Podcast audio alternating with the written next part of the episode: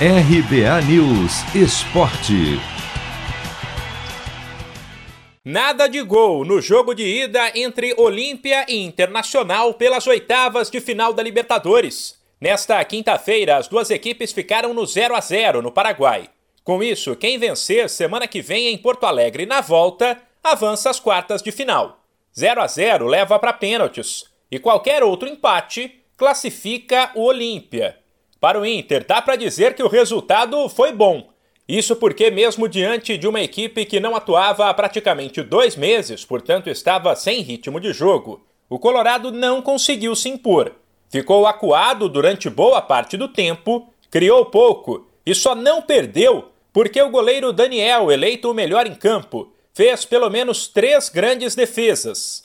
O técnico Diego Aguirre disse que já sabia que o jogo seria duro e concordou que o empate foi um bom resultado. Em um jogo difícil como é jogar no Paraguai com Olimpia no Copa Libertadores, em um campo difícil, um campo que estava muito pesado, que os jogadores eh, dava para perceber que estavam incomodados por, por, porque a bola não, não, não tinha velocidade e isso dificultou eh, muito no nosso jogo.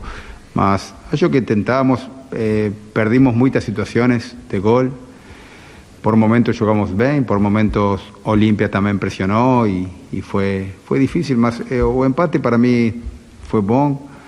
Tenemos que definir en casa y tenemos que prepararnos para, para fechar a classificação na, na próxima quinta-feira. Já o goleiro Daniel, de 27 anos, que esperou sete para se tornar titular do Inter, e ganhou a posição no mês passado por conta de atuações pouco confiáveis de Marcelo Lomba e Danilo Fernandes, comemorou a atuação e ainda disse acreditar no time, que vive um momento complicado com uma campanha ruim no Campeonato Brasileiro. É um sonho ser titular do, do Esporte Clube Internacional.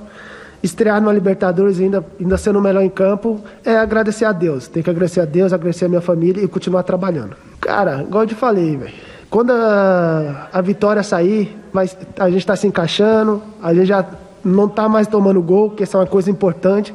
Agora só falta fazer o gol. Agora vamos descansar, que domingo tem um jogo importante e a gente precisa da vitória. Domingo às oito e meia da noite, no horário de Brasília, no Beira-Rio, o Inter faz o clássico gaúcho contra o Juventude, válido pelo Campeonato Brasileiro.